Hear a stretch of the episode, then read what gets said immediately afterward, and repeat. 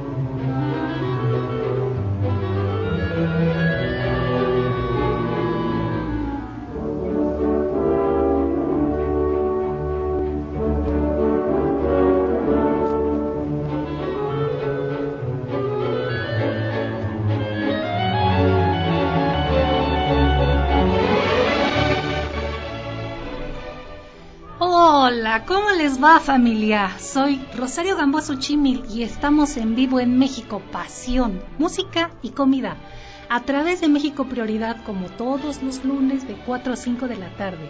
Estoy muy feliz de estar con ustedes y de que me acompañen una vez más a un programa que hemos titulado Si el mal no fuera sentido, el bien no sería conocido. Y como ves, si me permite escucharlo y se comunica al 2221 73 40 65 o si visita nuestra página de Facebook que está como México Pasión Música y Comida. Y por si no le fue posible escucharnos en vivo, pues están los audios guardados en la página de iBox. Anímese y así intercambiamos ideas y enriquece nuestro programa con sus comentarios. Hoy será un programa principesco donde nos visitarán princesas de la historia, como Nefertiti, que se dice se disfrazó de hombre para poder gobernar Egipto. También estará presente María Antonieta, que tuvo la ocurrencia de decir, si los pobres no tienen para pan, que coman pasteles. Por ahí ya entrados en gastos, pues pasearemos por la gran Tenochtitlan y finalmente tendremos a nuestras queridas princesas de cuento, como la verdadera Cenicienta, y sabremos lo que algunos psicólogos y especialistas opinan de estos personajes legendarios que fueron transformados por Disney. Así que vamos a entrar en materia y comencemos por definir qué es una princesa. Y pues con este término nos referimos a la mujer que es hija primogénita de un rey, es el equivalente femenino de príncipe y es la heredera del trono. Y también se le llama así a la esposa de un príncipe. En la literatura se le, se le denomina de esta forma a una mujer hermosa y llena de virtudes. siendo el punto de partida para la creación de muchos cuentos, historias de amor y leyendas. Un ejemplo de ello es nuestra querida Cenicienta, la Bella Durmiente o Aurora, quienes son el ejemplo principal de lo que se requiere para ser una princesa. Es decir, son amables, aman a las personas y a los animales, son románticas, bellas y cantan primorosamente gracias a las hadas que les otorgaron ese don. Y en la actualidad se le llama así a la ganadora de un certamen de belleza. Dicho esto, ahora pasemos a, ver qué es lo que nos depara la máquina del tiempo.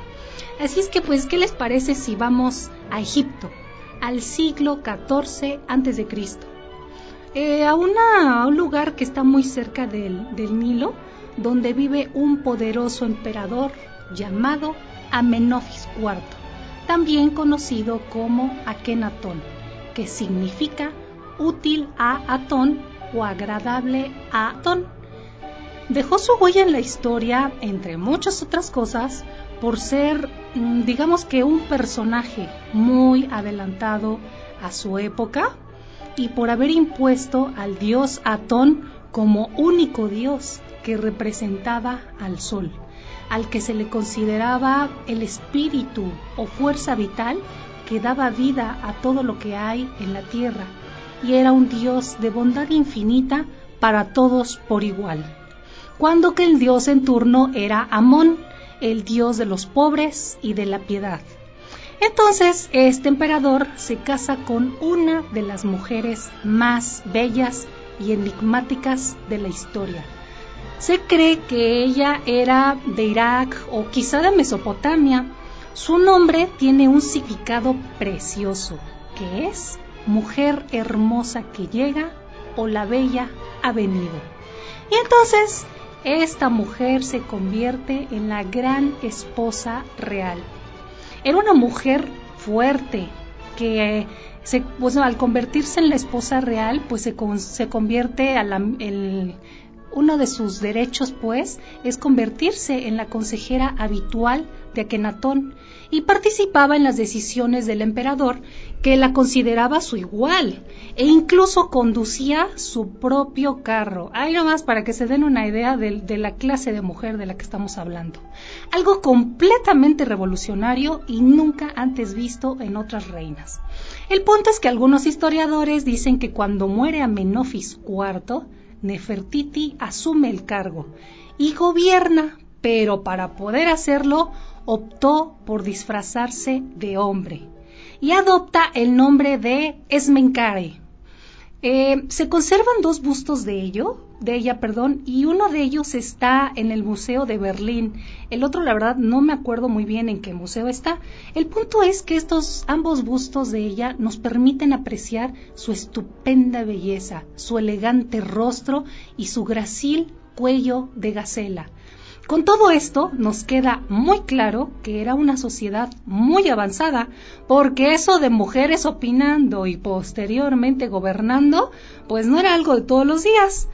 Y ella por su parte fue una mujer muy adelantada a su época, aunque, ya saben, nunca faltan los rumores que al final de cuentas queda como rumor de porque existe la creencia de que Akenatón fue asesinado. Y adivinen quién era la principal sospechosa, ¿eh? O sea, no, no, no, es que esto sí está muy, muy, este, muy extraño, pero bueno, en fin. Ahora dejemos Egipto y vayamos a Francia, a la época de finales del siglo XIX, porque visitaremos a la archiduquesa de Austria, María Antonieta, que será detestada en la corte francesa, para empezar, porque era austriaca. Y cuando llegó a este país tuvo que pasar por un acto de protocolo que consistía en que el cortejo se detenía en la frontera y entonces la nueva esposa se despojaba de todo, literalmente de todo, es decir, la desnudaban y no podía conservar absolutamente nada. Esto se hace con la intención de vestirla solo con ropa francesa. Esta princesa que es muy jovencita, dicen que llora porque llevaba un perrito y nadie le dijo que tampoco debía llevar un perrito. El chiste es que esto pues es muy triste. A pesar de que en esa época no sé si, existe la, la, misma cercanía con los animalitos, pues el punto es que a mí se veía mucha tristeza, pobre perrito y pobre princesa. Entonces, una vez cumplido con lo establecido, llega a este territorio en un momento muy caótico, debido a la Revolución Francesa que provoca hambre y pobreza. Por esta razón, no vuelve a salir del Palacio de Versalles. Claro que también, al no salir de este palacio, pues tampoco se la pasaba tan mal, ¿no? ni era tan, ni era tan sacrificado, porque, pues, para que nos demos una idea de la maravilla de este lugar, cabe mencionar que el mantenimiento de este palacio costaba la mitad del presupuesto de la monarquía francesa. Tenía dos teatros, unos jardines que deben ser una verdadera obra maestra, unas fuentes maravillosas y unos estanques, bueno, verdaderamente fuera de serie. Pero en su momento hubo el inconveniente de encontrar agua suficiente para abastecerlos. Así que también en su momento se pensó en desviar el cauce del río Loire para poder mantener las fuentes brotando. Entonces, no nos desviemos del tema y regresemos a que María Antonieta era odiada. Y se decían de ella cosas terribles y tuvo una fama de frívola y superficial. Eh, incluso en la corte francesa comienza a haber chismecillos gracias a algunas lenguas viperinas que nunca faltan.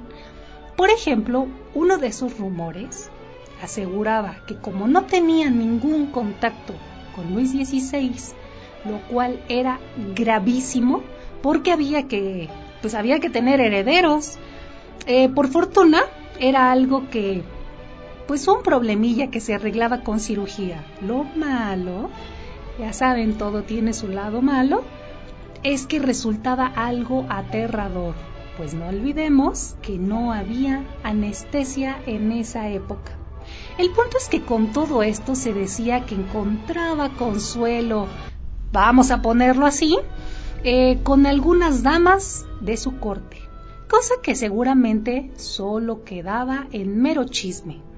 Lo que sí es cierto es que tenía una fama de gastalona. Yo no sé por qué también a las mujeres nos dicen que somos gastalonas, pero eso también es mero chisme. Y como dice el dicho, crea fama, ¿no? Entonces surge eh, pues este, perdón, este chisme que va a precipitar su caída. Y es lo que actualmente llamaríamos la de ocho o un verdadero escándalo de periódico. Pues resulta, queridos amigos, que el cardenal de Rouen va por un collar de diamantes que le había encargado al joyero Boomer. Y el cardenal dice, yo vengo en nombre de María Antonieta a encargar un collar. Pues resulta que cuando el joyero le va a cobrar a la reina, ella dice, espérame, espérame, ¿de me estás hablando? ¿No? Uy, no, bueno, entonces se arma un escándalo donde el joyero exige el pago, el cardenal se ofende porque ponen en duda su palabra y dice, a mí, la reina, me hizo llegar una carta donde yo tenía que pedir el collar en su nombre. Total que todo mundo se entera, pero al final resulta que todo fue tramado por un par de estafadores que habían falsificado una carta para quedarse con el collar a costa de la reina. Y ya se imaginarán lo grave que era en esa época tener un conflicto de esta magnitud con un cardenal, además de que en su momento se dijo que había gastado en dicho collar, pues ahí nada más la nada despreciable suma de dos millones de libras, lo cual era algo inconcebible, pues ¿cómo pudo gastar esa cantidad de dinero en un capricho? Por tal razón, se deterioró enormemente la imagen de esta pobre mujer, hasta el punto de que fue razón suficiente para que todo el pueblo la odiara. Y cuando el hambre desencadena un levantamiento en armas, lo que exige la multitud es su cabeza. Y si a esto le agregamos el rumor, porque se dice que no fue cierto, pero aquí el punto es que el rumor corrió de que cuando le dicen, Majestad, el pueblo de París se ha levantado en armas. Ella pregunta, ¿por qué se han levantado en armas? Porque no tienen pan, le responden. ¿No tienen pan? Pues que coman brioche, ¿no? Entonces, imagínense lo ofensivo que resultó para el pueblo de Francia enterarse de que además de que se gastaban todo el presupuesto y hasta más, y a ellos los hacían pasar hambre, todavía se atreve a hacer este tipo de comentario tan sarcástico y tan de mal gusto, ¿no?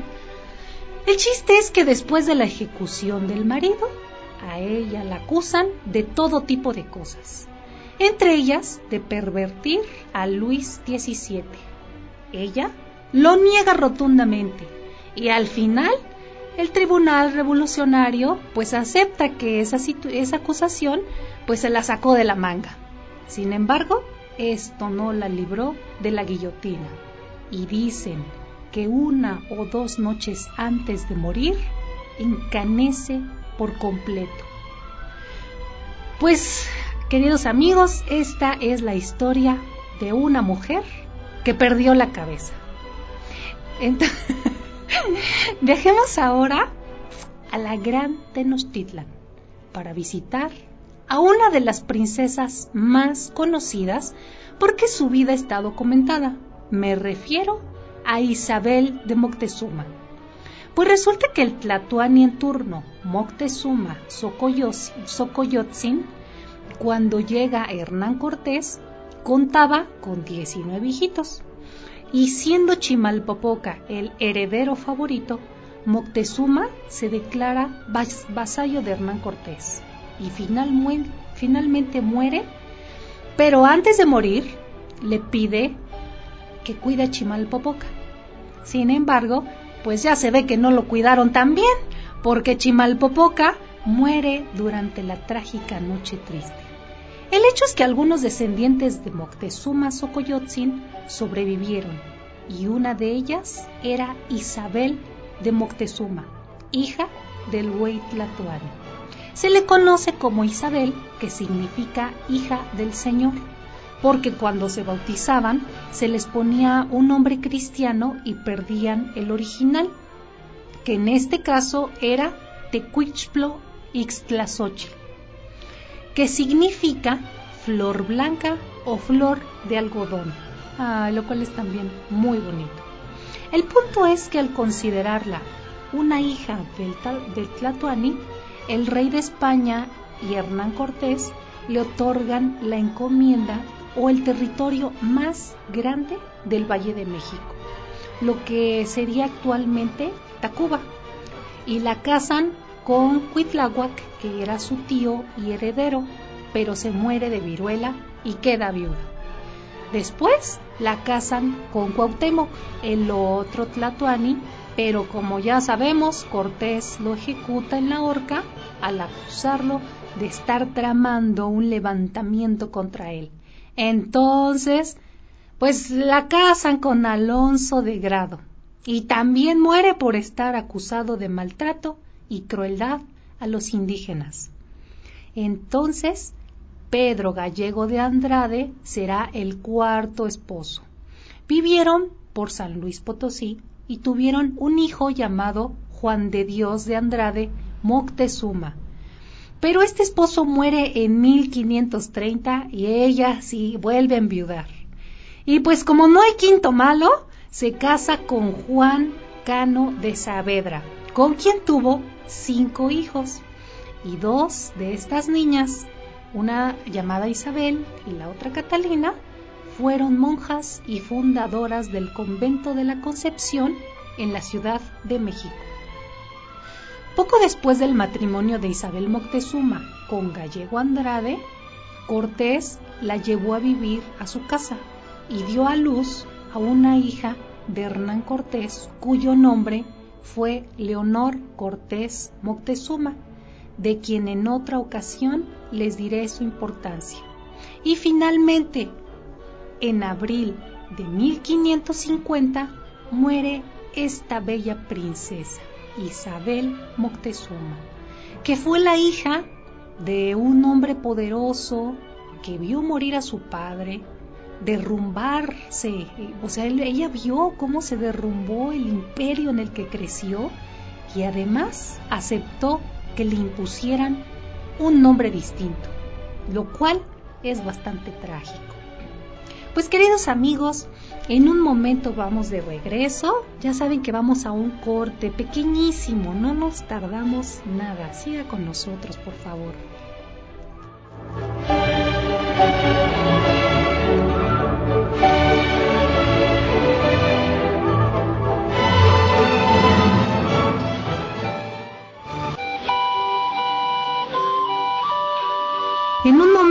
Regresamos a México, pasión, música y comida. Puede mandar sus comentarios a nuestra página de Facebook y escuchar los podcasts a través de iBox.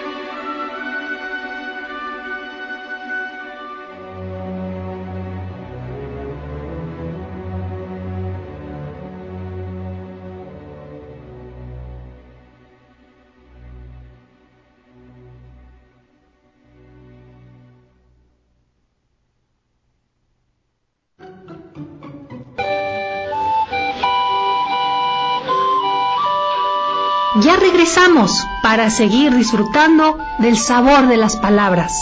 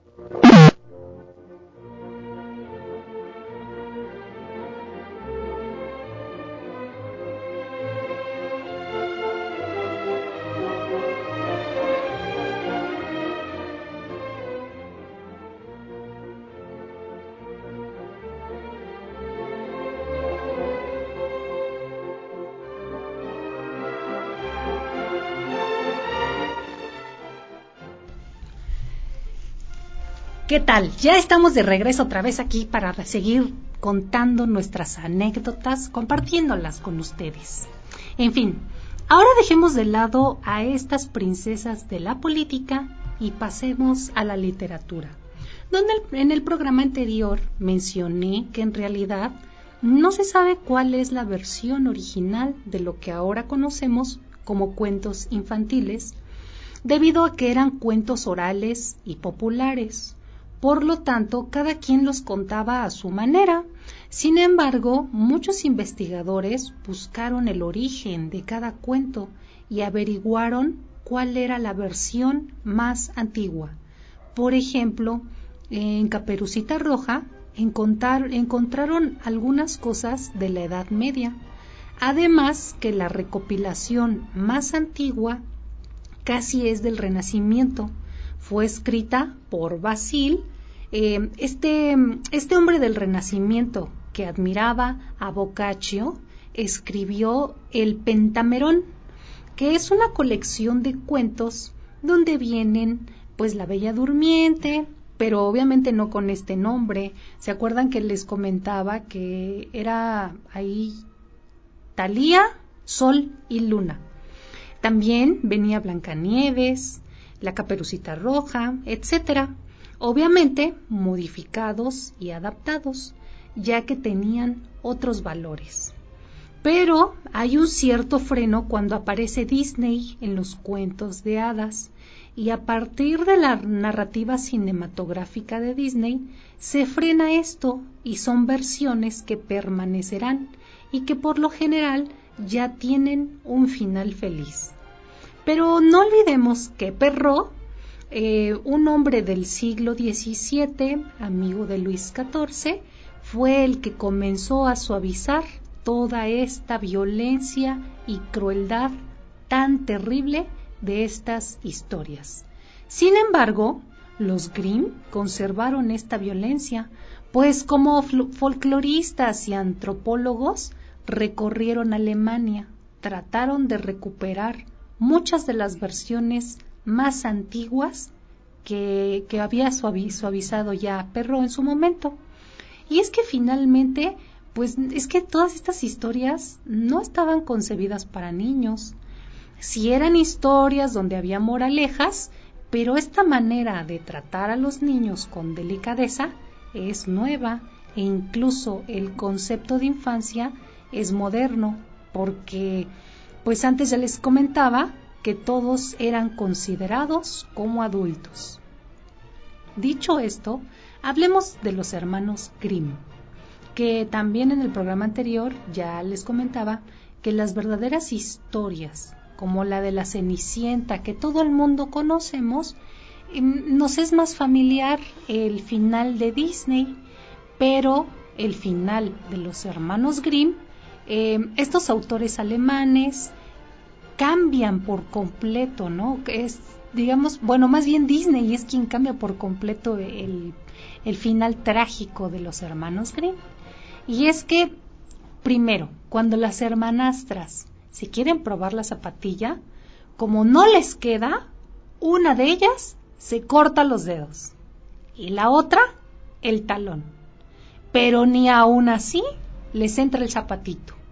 Luego, cuando llegan a la boda y mientras las pobres van todas mutiladas en plena obra, unas palomas se lanzan sobre ellas y le sacan los ojos a las hermanastras malas y perversas, haciendo justicia, porque así debían terminar los cuentos infantiles, con moraleja y sangre, para que el aprendizaje quedara más que claro ya que eso, eh, ya que por eso está el dicho de la letra con sangre entra.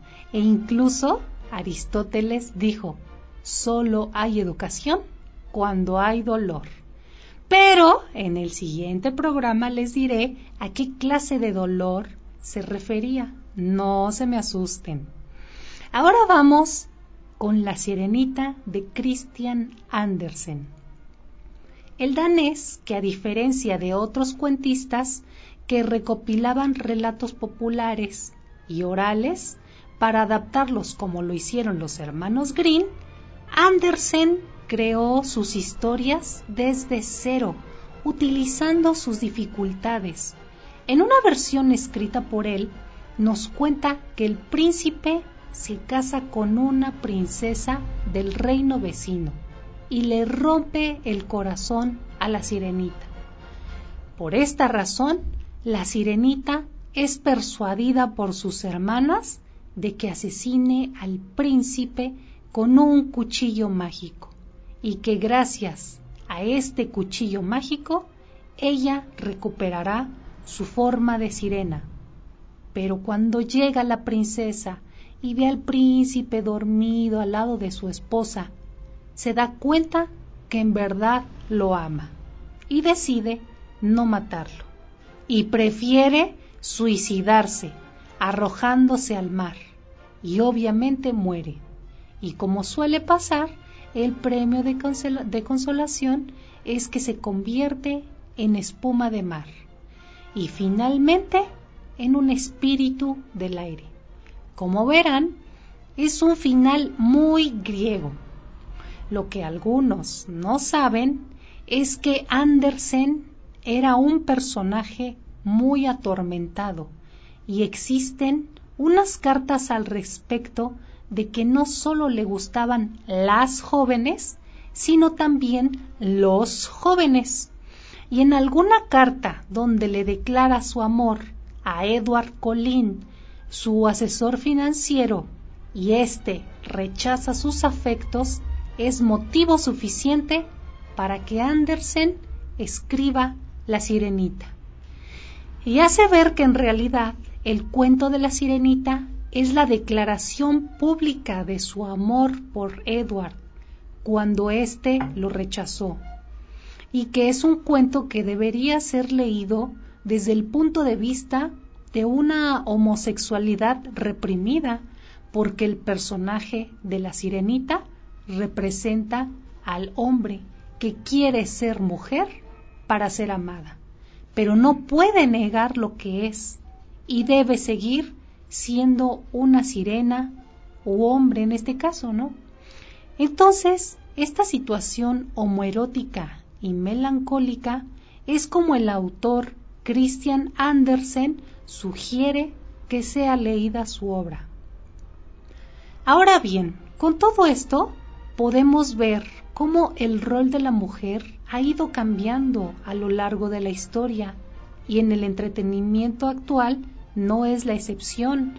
Llámense libros, videojuegos, películas, series, etcétera, ya que son un reflejo de la sociedad en la que vivimos y también la retroalimentan dándole fuerza a estos roles de género y por esta razón también podrían ayudar a lograr cambios en las personas y sin importar los gustos que tenga en el tipo de entretenimiento, algo que valdría la pena hacer es tener una mirada crítica, reflexiva y analítica de lo que vemos. Porque al final de cuentas, quizá al principio no les demos mucha importancia a todos estos mensajes subliminales que, que pues así le llaman los expertos, los que saben, ¿no? pero el subconsciente va tomando esta información y en la vida cotidiana la vamos a mostrar.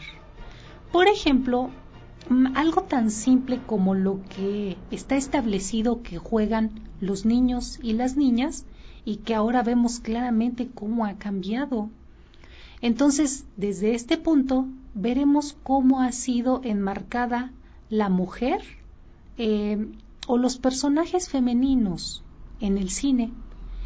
Y comenzaremos por hablar sin satanizar, por favor, esto que quede, o sea, voy a ser muy enfática en esto porque al final de cuentas no se trata de juzgar, ¿no? Se trata de poner en la mesa lo que los expertos dicen y al final de cuentas como usted siempre tendrá su, su decisión y será la mejor, ¿no? El punto es que pues eh, al final también no perdamos de vista que son cuentos. Y a las princesas de Disney no es que, o sea, a lo mejor es, eh, también se menciona mucho a Disney, y no es que se tenga algo en contra de ellos, sino que resulta que es la franquicia más importante y que más consume la gente a nivel mundial y nos muestra claramente una evolución de estas princesas mediante las películas y lo bueno en, particular eh, mediante los cuentos de hadas que han ido cambiando a la par con el rol de la mujer en la sociedad. Y los psicólogos, para um, hacer una división más clara, las han dividido en cuatro generaciones.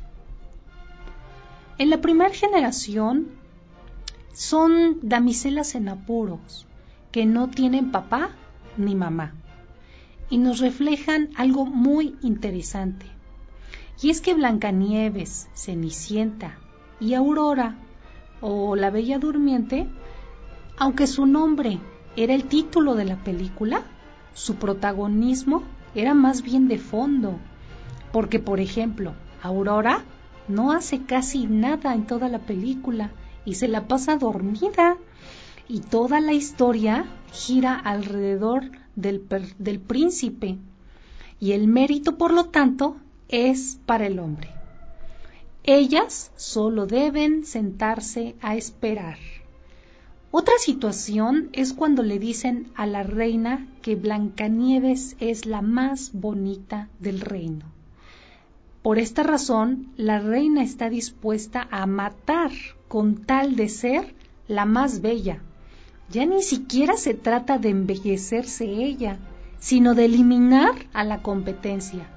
Y el mensaje nos muestra que la más bella entonces tiene más poder, resaltando la envidia entre mujeres, que es algo muy marcado en nuestra cultura, pues entre mujeres nos agredimos no precisamente a golpes como lo harían los hombres, sino mediante el chisme o el comentario incisivo, y nos ponen a la belleza como el máximo atributo que la mujer puede tener. Y en base a qué tan atractivas son, muchas mujeres miden su valía. Además, nos dicen que las reinas son las brujas, las malas, las más atrevidas y poderosas, que además gobiernan en su castillo. Pero el precio que una mujer de estas características eh, de poder debe de pagar es con fealdad con vejez, nunca va a tener amor o tiene sobrepeso como Úrsula en la sirenita. Mientras que las princesas, aunque son las que lloran y sufren, son completamente pasivas, con poca participación, dependientes de que el príncipe valiente las rescate, resulta que sus encantos tienen que ver con la belleza física, con talentos musicales y para limpiar el hogar. Los expertos dicen, y bueno, a ver, o sea, si ya no tenían papás, ¿por qué no toman el trono y ejercen su poder? Y ellos opinan que esto tiene que ver con que una princesa es poderosa a través de la inocencia, la juventud, la sumisión es decir, tiene el poder, pero no lo usa, porque ese poder está reservado para que cuando el príncipe llegue, él sea el rey, lo cual es bastante triste y desalentador. Y otra vez, el hombre es entonces el, el héroe, ¿no? Quien cambia las cosas. Y nosotras, calladitas, o dormiditas, nos vemos más bonitas. Ahora seguramente yo creo que ustedes están diciendo, ah, esos psicólogos que si están peor que uno. Y, o que están exagerando, ¿no? Pero, ahorita que regresemos del corte, les, les expongo lo que, un ejemplo personal Aquí en Contando Intimidades, ya saben. no le cambien, regresamos.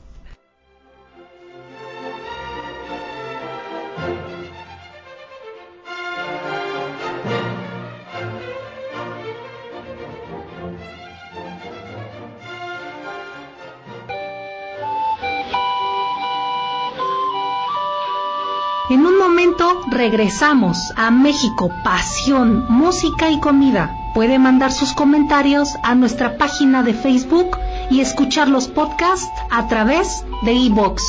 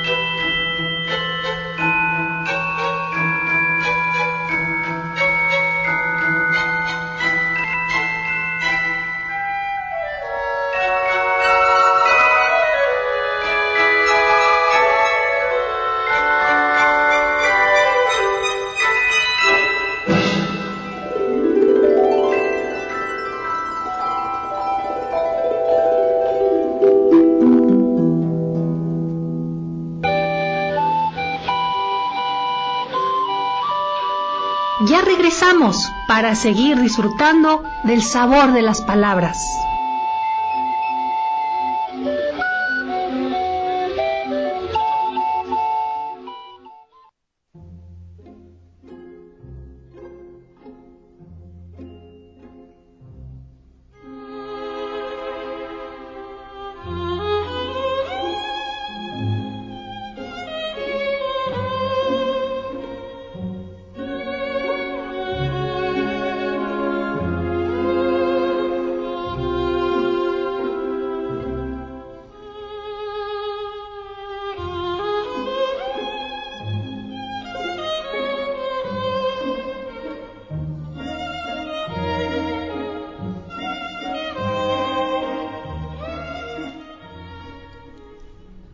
Ya estamos de vuelta. Muchas gracias por seguir con nosotros.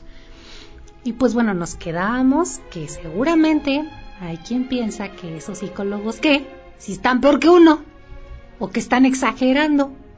Sin embargo, quizá no estén tan lejos de la realidad, ¿no? O sea, tampoco habría que descartarlos por completo. Porque, a ver, recuerden todos los que hemos visto de vuelta esas películas con los hijos o con los nietos, no sé, en su caso, ¿no? Cuando uno ve a Cenicienta, Blancanieves, la Bella Durmiente, Yo no sé a ustedes, pero a mí a Cenicienta me dan ganas de darle una sacudida. Y da coraje porque la ves buena, buena, buena, e inocente, inocente, inocente. En vez de ponérsele a... van a perdonar la, la expresión, ¿no? Pero en vez de ponérsele al tiro a la madrastra, y dan ganas de gritarle, dile a la madrastra que no vas a hacer eso, hombre. Ah, pero no, ¿verdad? Le avientan su cubeta para que limpie el piso y ahí va la otra, toda sumisa. Y eso nos da coraje. Y entonces uno acaba diciendo, pues sabes qué, se lo ganó por burra. Y casi casi le grita uno desde el sillón, para que aprendas, cenicienta, de veras. Entonces me parece que sería bueno no echar en saco roto todo esto que, nos, que nos exponen los, los expertos, por, pero que pues al final, como siempre, usted tendrá la última palabra. Entonces, sigamos con la segunda generación. En esta generación está la sirenita, que a pesar de no tener muchas cosas en común con las primeras princesas, ella va por lo que quiere.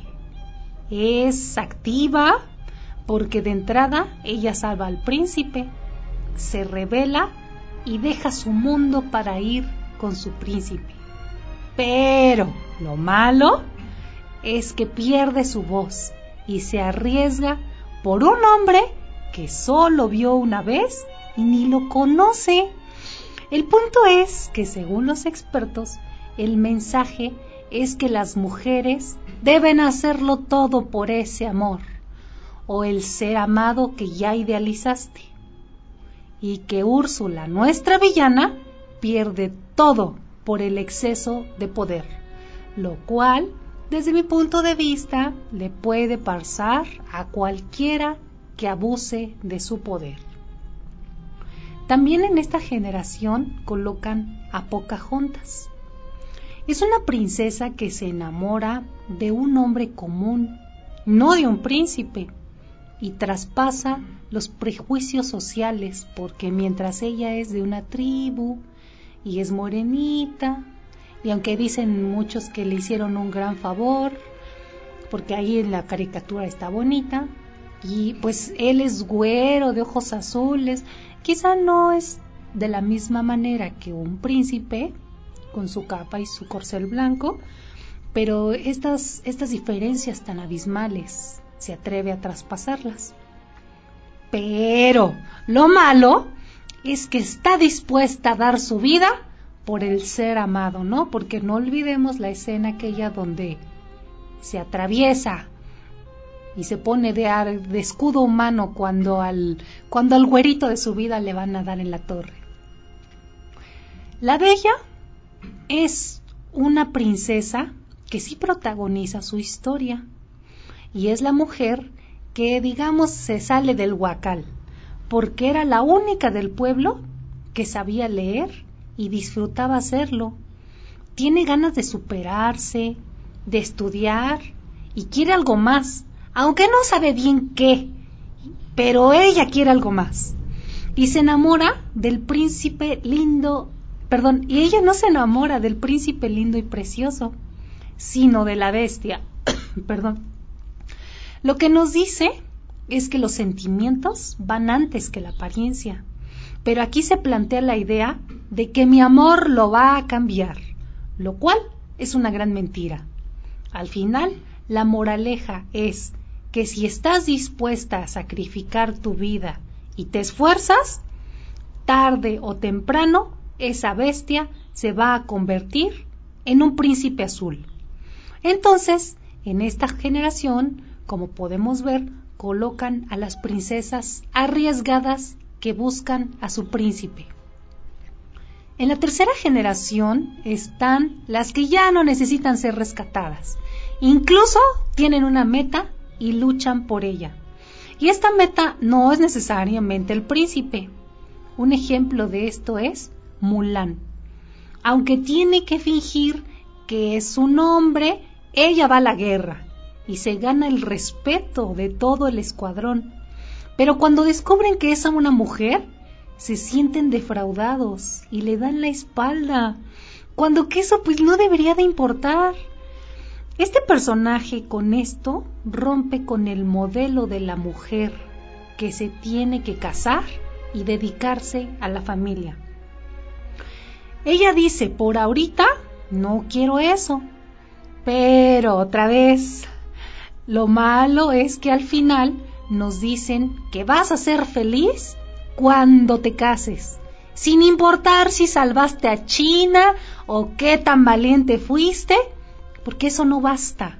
Estarás realizada cuando te cases, lo cual no está mal, siempre y cuando sea lo que una mujer quiere y no porque ese es el destino del sexo femenino.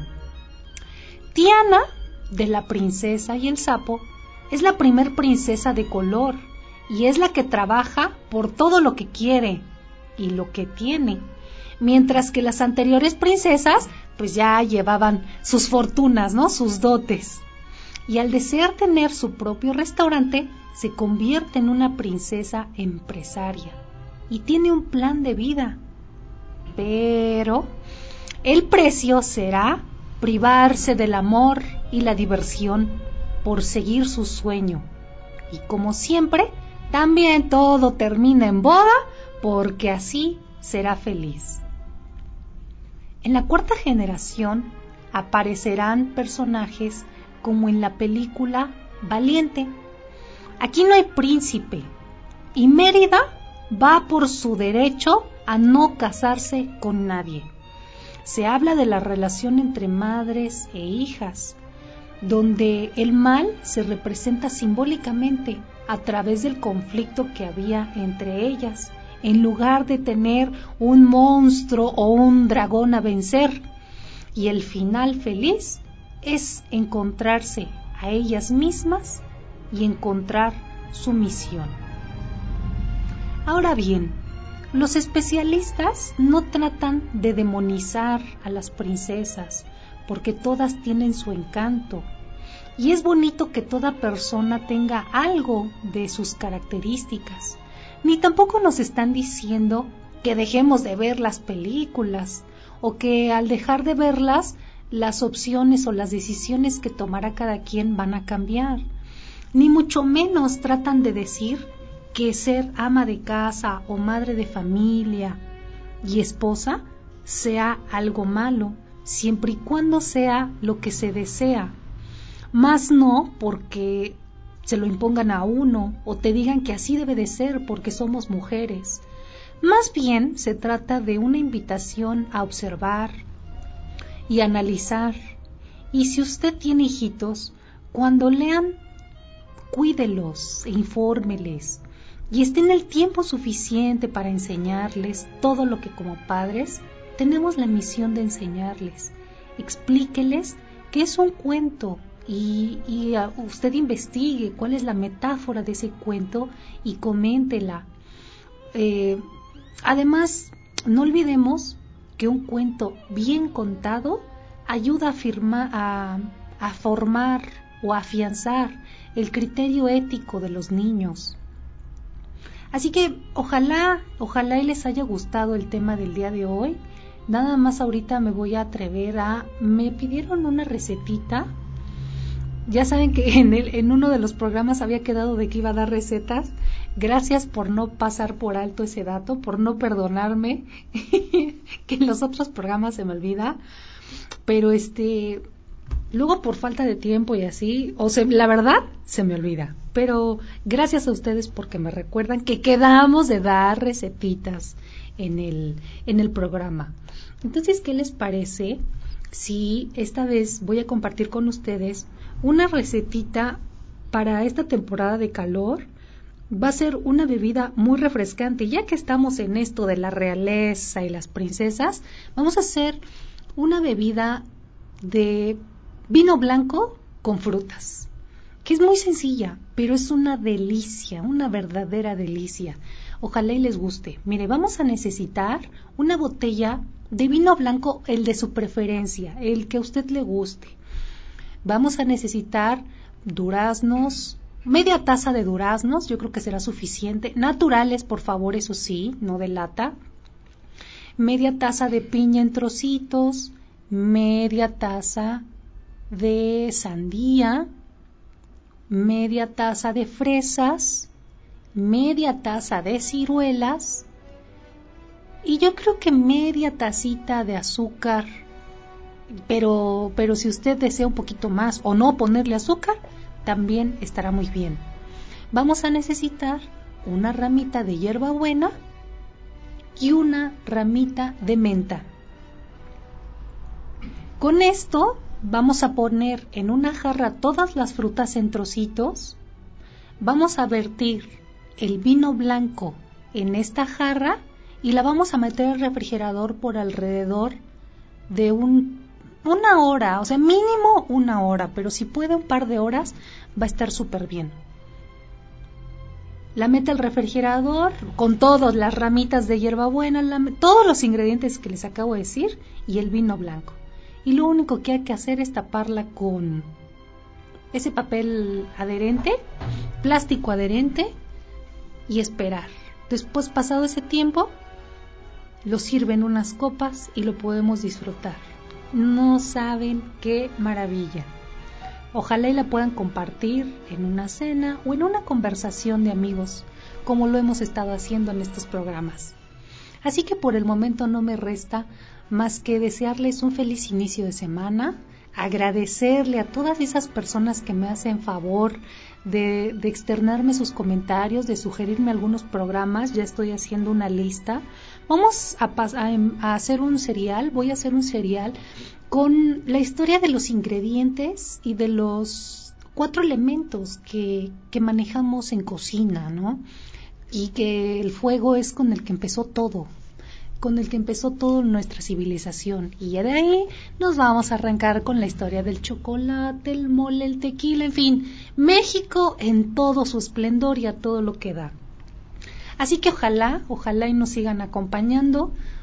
Como siempre, les agradezco mucho su atención, le agradezco mucho su atención a mi querido Humberto porque, hombre, no saben, es un tipazo el muchacho. Así que muchísimas gracias a ustedes por su atención y los espero el próximo lunes. Hasta pronto.